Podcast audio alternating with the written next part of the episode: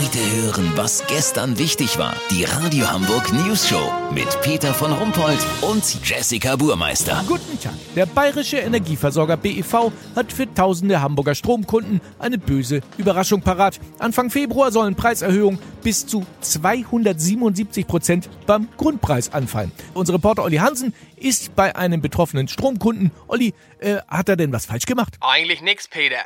Knut Knause hat immer schon Preise verglichen. Warum soll er Strom teuer kaufen, wenn er ihn auch günstiger kriegt?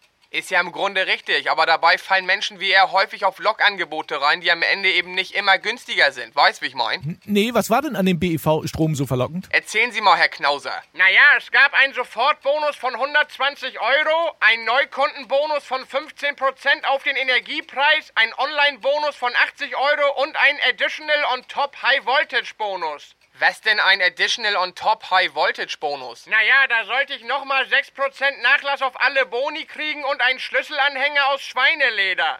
Der ist ja auch ganz schick, gucken Sie mal. Naja, geht so. Wenn Sie mich fragen, ist das ein Schweineohr von Fressnapf mit einem Schlüsselring drin. Äh, Olli, äh, die Verbraucherzentrale rät ja, äh, nicht immer nur auf die vermeintlichen Einsparungen zu gucken, denn die sind ja oft nur zeitlich begrenzt. Man soll sich ja auch mal mit dem Anbieter beschäftigen. Ja, das hat Knut Knauser leider nicht gemacht. Er ist auch auf das Tagesgeldkonto der Dubiosa Bank reingefallen.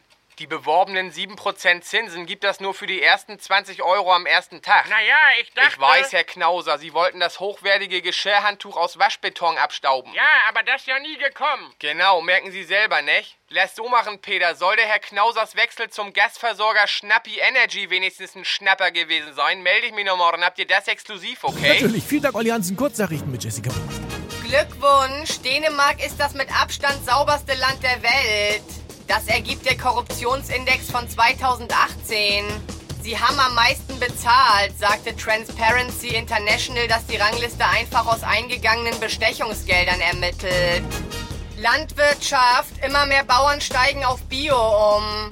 Das bedeutet, sie tauschen ihre Gummisexpuppe gegen eine echte Frau.